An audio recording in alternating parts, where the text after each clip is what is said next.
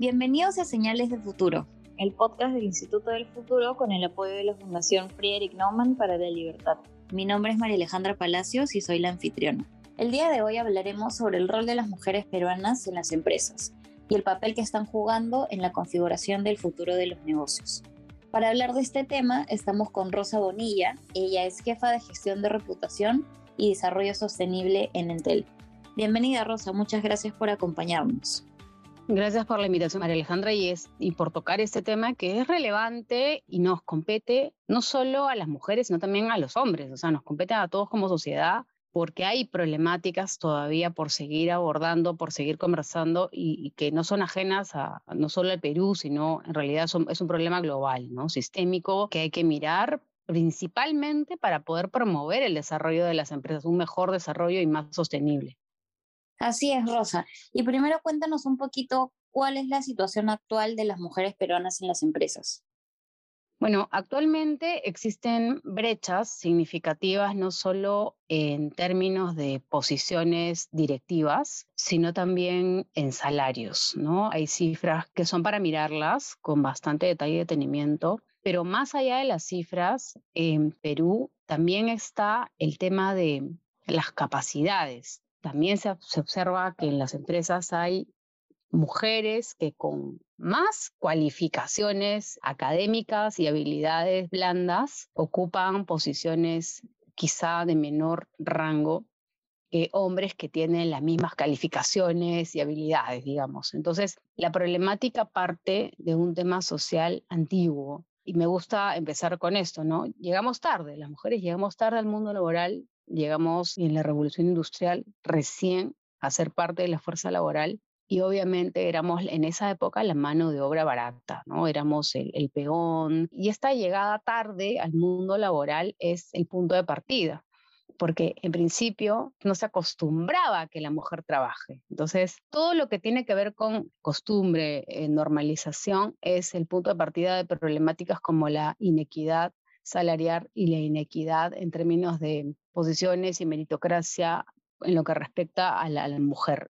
De nuevo, es bien importante establecer que no se trata de un tema de victimización, donde todas las mujeres decimos que se nos maltrata, porque no funciona así, porque incluso mujeres versus mujeres, ¿no? Entonces es, es un tema que hemos aprendido, es un aprendizaje social que obviamente como todo aprendizaje social, no todo este es conveniente, ¿no? O sea, hay, hay, aprendizajes que se convierten en obstáculos. Entonces, cuando se detecta que es un obstáculo, es donde hay que trabajar en, el desaprendizaje, en la deconstrucción. Entonces, de hecho, y esa es la razón por la que me gusta utilizar cifras, ¿no? Y no, no cifras obtenidas necesariamente por entidades así muy, muy chiquititas locales de un solo lugar, sino globales. McKinsey, que es una consultora muy conocida a nivel mundial, con una reputación súper importante, que es la empresa que le dice a las industrias, cierra porque ya no tienes posibilidad de crecer o mejora esto, reduce tu personal a la mitad. O sea, todo el mundo sabe y le tiene hasta cierto temor a las consultorías de McKinsey, porque obviamente algo deben haber hecho bien y entienden esta importancia a tal nivel que realizan un estudio que es el estudio más grande sobre el estado de las mujeres en las empresas, en este caso estadounidenses, pero que obviamente pues en Estados Unidos estamos hablando de que hay población descendiente de latina, descendiente afrodescendiente y asiática descendiente, si es que esa es la manera correcta de decirlo, y evidentemente tienen esta misma problemática. No es, algo que solo se viva en, en, un país como el nuestro, es un problema global, pero este es el estudio más grande y por lo tanto es una referencia que a mí me gusta mucho mencionar. El estudio se llama Women in the Workplace el último se realizó el año pasado. Encuestan a más de 400 empresas, donde se emplean a más de 12 millones de personas. Y en este mm, estudio también se contrasta información con más de 400 líderes de recursos humanos. Y también lo interesante es que es un estudio interseccional, es decir, no solo se trabaja con el género masculino femenino, sino también con la problemática racial y cómo también hay un cruce que aún agrava más el problema, ¿no? No solamente con el tema racial, sino también con el tema de orientación e identidad sexual. Y bueno, este estudio es muy cercano a lo que también vemos en nuestra realidad, donde se nota que sí, en efecto, en los últimos años ha habido mejoras, sí ha habido mejoras en, la posición de, mujeres, en posiciones medias sobre todo, ha habido un incremento, pero en posiciones altas todavía hay para seguir creciendo, donde las mujeres tienen una participación de alrededor para toda la totalidad de mujeres del 24% en las posiciones más altas. Eso es una cifra mucho más alentadora que la que tenemos en Perú, que es creo que del 4 o el 5%, pero sí ha habido un cambio, una mejora de 5 puntos porcentuales, por ejemplo, en este global. Sin embargo, si desintegramos, o sea, analizamos el, tema interseccional por raza, sí existe una posición mucho menor de las mujeres de color, ¿no? O sea, mujeres latinas, afrodescendientes, que sí llega al 4%. O sea, el 20% es a lo que se le llama white women y women of color, el 4% en, este, en el CISUT, en, en las posiciones más altas.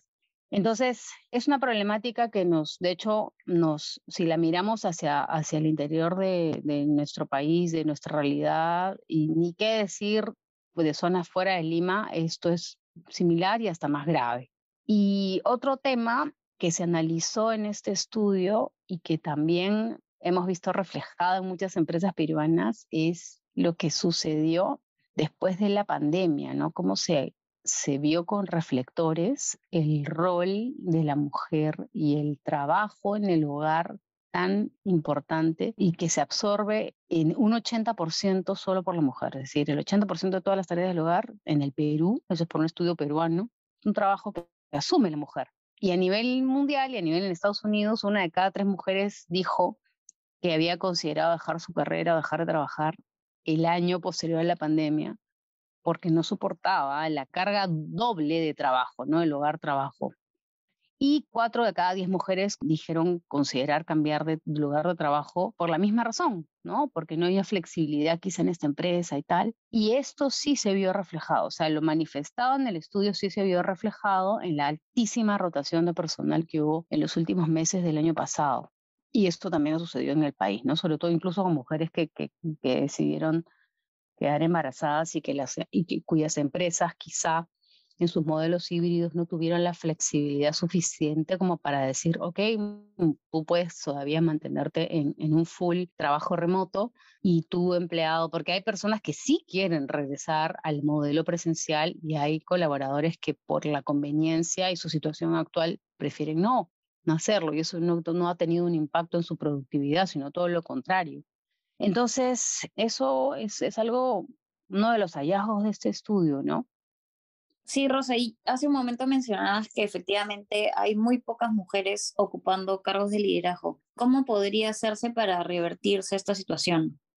Bueno, aquí hay primero que nada la introspección, ¿no? La, la autocrítica de las propias mujeres primero para atreverse Primero, para atreverse a postular, para atreverse a decir, yo puedo hacer lo que cualquiera de estas salas hace, pero además lo puedo hacer con estas habilidades blandas que he desarrollado a lo largo de mi vida como mujer, que ya te voy a contar un poco de estas, de estas habilidades que también han sido parte de varios estudios. Entonces, primero es atreverse, porque también hay eh, estudios de, que sí se hicieron en Perú, de que las mujeres se sentían en la necesidad de tener el 100% de las habilidades requeridas para postular a una posición y que a un hombre le bastaba con tener el 70% de estas habilidades o de estos requisitos. Entonces, esta brecha es un indicador de que nos sentimos insuficientes para asumir alguna posición quizá con mayor responsabilidad y ese es el primer paso, ¿no? O sea, hacer un trabajo introspectivo dentro de cada una de nuestras cabezas y la otra es mirar al costado, mirar a la otra mujer que tenemos al lado y respaldarla, ¿no? Y despercudirnos de esta horrible que no sirve, que no suma y que es un obstáculo, de esta tremenda y terrible costumbre de competir y encima competir con, con solo con mujeres y por las metas equivocadas, ¿no? O sea, competimos por quién es más, menos vieja o menos, menos o sea, con esas palabras, menos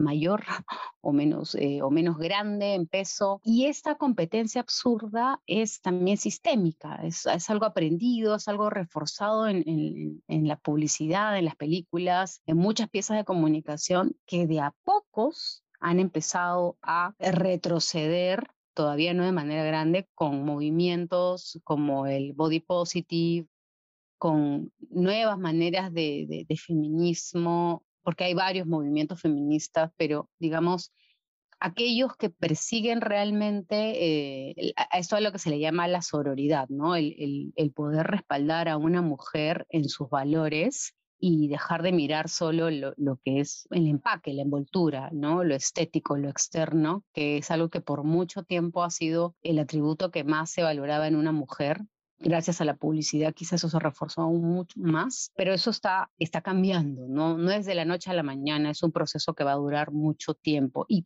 ¿Y a qué me refería con esas habilidades que sí tenemos las mujeres, que sí se han desarrollado? También voy a citar el estudio de, de McKinsey, el último, que ha determinado que en comparación, que mujeres con posiciones de líder en comparación con hombres en puestos similares, o sea, las gerentas, digamos, principalmente promueven mucho más el bienestar de los empleados que los hombres, ¿no? Que consistentemente los ayudan a administrar sus cargas de trabajo, por, obviamente ahí desarrollan el tema de la empatía, ¿no? Ellas entienden su carga doble, entonces obviamente piensan empáticamente en la importancia de ayudar a la otra persona administrar su carga laboral y les brinda apoyo, obviamente, a los que estén lidiando pues con este superagotamiento o tratando de equilibrar su, su tiempo de trabajo hogar. De nuevo, partiendo desde el, punto de vista de la empatía. Entonces hay bastante de esto, o sea, con brechas súper altas. O sea, por ejemplo, las diferencias entre, en ese estudio hay una que dice que mm, un, manager como, o sea, manager as a man, ¿no? Cuando un hombre es manager, eh, provee de mm, aporte, de soporte emocional a sus colaboradores 19%, mientras que cuando una mujer es, jefa gerente, es el 31%. Esta respuesta de los empleados, o sea, es que sus empleados, los mismos empleados dicen, sí, mi, mi jefa gerenta me apoya, el 31% dijo que sí, me apoya emocionalmente. Mientras que en el caso de que jefe, gerente, hombre, dijeron que solo el 19%, dijeron que sí, los apoyaban emocionalmente.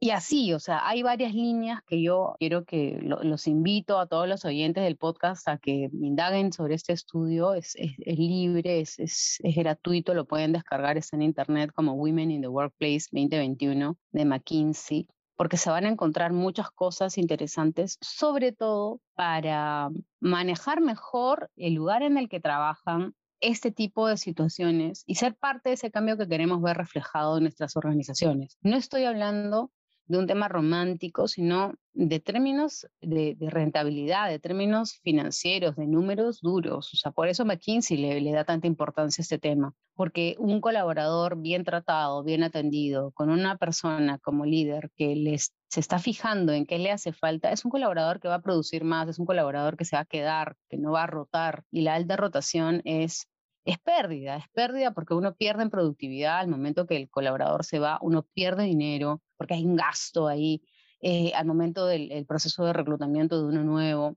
Y mientras eso sucede, tienes un gap, ¿no? El proceso de aprendizaje también de esta nueva persona que va a ocupar una posición. ¿Por qué? Porque no estaba feliz y porque no estaba feliz, pues no tenía un líder. O sea, el colaborador casi siempre le digamos, se queda, se queda y es fiel a una posición de trabajo por, por el líder directo que tiene. Entonces, sí, por eso es que hablamos de este tema en, términos de desarrollo sostenible, porque no podemos dejar de hablar de la sostenibilidad económica de las empresas y como punto de partida que se entienda que, que esa es la intención de abordar este tema desde aquí, ¿no? Y también otro punto interesante es que también las mujeres líderes que pertenecen a un grupo, digamos, tradicionalmente marginado, también son mucho más entusiastas en esfuerzos que tengan que ver con la diversidad, la equidad y la inclusión. Entonces, cuando ellas mismas son, o sea, son personas eh, racializadas o pertenecen a, a la comunidad LGBTI o tienen algún tipo de discapacidad, desarrollan hasta el doble de probabilidades de invertir, digamos, una muy buena cantidad de su tiempo en iniciativas que promuevan la diversidad, la equidad y la inclusión, inclusive por fuera de su horario laboral, lo que se va a traducir en valor al interior de la organización también. Entonces ya como que para terminar, sí, me gustaría llevar a la reflexión algunas conductas que se han eh, normalizado también a lo largo de la vida laboral, porque de nuevo somos nuevos en el mundo laboral en general, y son como conductas que encontraron una, digamos, una palabra, ¿no? una definición y casi todas en inglés, ¿no? Una es la, una que se llama mansplaining, que describe esta situación en la que un hombre le explica a una mujer algo que esa ya conoce, ¿no? Y en un tono condescendiente o, paternalista. Esa es una conducta que la, vemos, la sentimos, la hemos vivido en carne propia muchas mujeres y en algunos casos la hemos visto de otros colegas hacia mujeres y en algunos casos quizás hasta le hemos aplaudido porque no hemos sido conscientes de lo que estaba pasando. Otra es la, famosa interruption, que es la, esta costumbre masculina de interrumpir de manera innecesaria a una mujer en medio de una explicación o discurso. Y si analizamos, esto también se da en las redes sociales. Yo me gusta mucho analizar el comportamiento social en LinkedIn, donde cuando una mujer tiene un logro de algo y lo comparte, siempre los peros vienen por el lado masculino. Es, es curiosísimo, pero sí, o sea, mira, yo además haría esto, o sea, en lugar de simplemente un bravo, bien buen trabajo, eh, hay un, bueno, yo en mi experiencia hubiera hecho, o sea, como que perfecto, ¿no? Pero si se analiza de dónde viene esta conducta, casi siempre viene del lado masculino. De nuevo, no, se, no estoy tratando de, establecer una, una división, es todo lo opuesto. Eh, necesitamos que todos nos unamos para que se dé una equidad real en el hogar, en el trabajo y, todo este valor que se genere como familia se traduzca en valor tanto y dentro y fuera del, hogar, dentro y fuera de las organizaciones, que las empresas puedan ser mucho más productivas y más competitivas también y estas conductas, para poder lograr esta, esta productividad, hay estas conductas de microagresión que hay que ir desterrando, ya sea de manera cultural, es decir, generando una transformación cultural al interior de las organizaciones o generando políticas donde hay sanciones ejemplares ante conductas de microagresión. Y en el mejor de los casos, ambas a la vez, es decir, el cambio cultural de la mano con estas políticas, porque eso, digamos, lo hace un poquito más acelerado, quizá. Al inicio, mucho, muchas y muchos no lo van a entender quizá, pero en el camino sí. Y si no lo entienden, aplicarse la política es lo que toca, ¿no? Porque al final del día son conductas que no suman a la organización, pueden hacer perder muchos millones de dólares a una gran empresa. El simple hecho de interrumpir una gran idea de una mujer en la mesa y que esa idea en otra organización sí suceda, sí se lleve a cabo y, así es como se generan estos, estos, estos procesos ¿no? de innovación, cuando todos tienen una voz escuchada. El monólogo o monólogo masculino es otra de estas definiciones que define cuando un hombre se pone a sermonear a una mujer o grupo de mujeres simplemente para exponer sus amplios conocimientos sobre algún tema. O sea, hasta temas que ni siquiera son solicitados o ni siquiera son relevantes en la mesa de trabajo o en la reunión, pero se hace. Y la otra es la la pitting, que es como repeating, pero con el he adelante, que esa es la que más me ha pasado en realidad, que describe la situación en la que un hombre se apropia de las ideas, opiniones o comentarios realizados por una mujer y que hayan pasado desapercibidas, ¿no? Que lo haya dicho, pues, no sé, una mujer un poco en voz baja o haya levantado la mano y, se lo haya dicho al, al, vecino y el vecino lo ha repetido como una idea suya. Esto sí es algo que generalmente sucede dentro del ambiente laboral y claro, obviamente, pues los créditos, las alabanzas y las felicitaciones se las lleva el colaborador o el, no sé, el, hombre, por decir exactamente lo mismo que había propuesto, sugerido la mujer. Entonces, es incómodo para muchas personas escuchar esto, para muchos hombres también, pero yo los invito a entender esta incomodidad como el primer paso para analizarnos, ¿no? A ver si en algún momento hemos estado en esa postura. Yo me analicé y siendo mujer he sido parte del problema y seguramente sigo siendo en otros temas de los que no soy consciente. Sin embargo, considero que el proceso de la, del aprendizaje en estos términos de deconstrucción casi siempre pasan por un punto de partida de incomodidad. Me incomoda esto porque no es lo que yo pienso, ¿no? Porque no es lo que yo aprendí tanto tiempo y, lo reafirmé y lo reforcé. Entonces, sí, lamento que resulte incómodo escucharlo para muchas personas, pero es a veces necesario y es información que existe y que las grandes consultoras de empresas toman en cuenta. Excelente, Rosa. Muchísimas gracias. Y ya para finalizar, ¿cuál consideras que podría ser el escenario futuro para las mujeres peruanas en el mundo empresarial?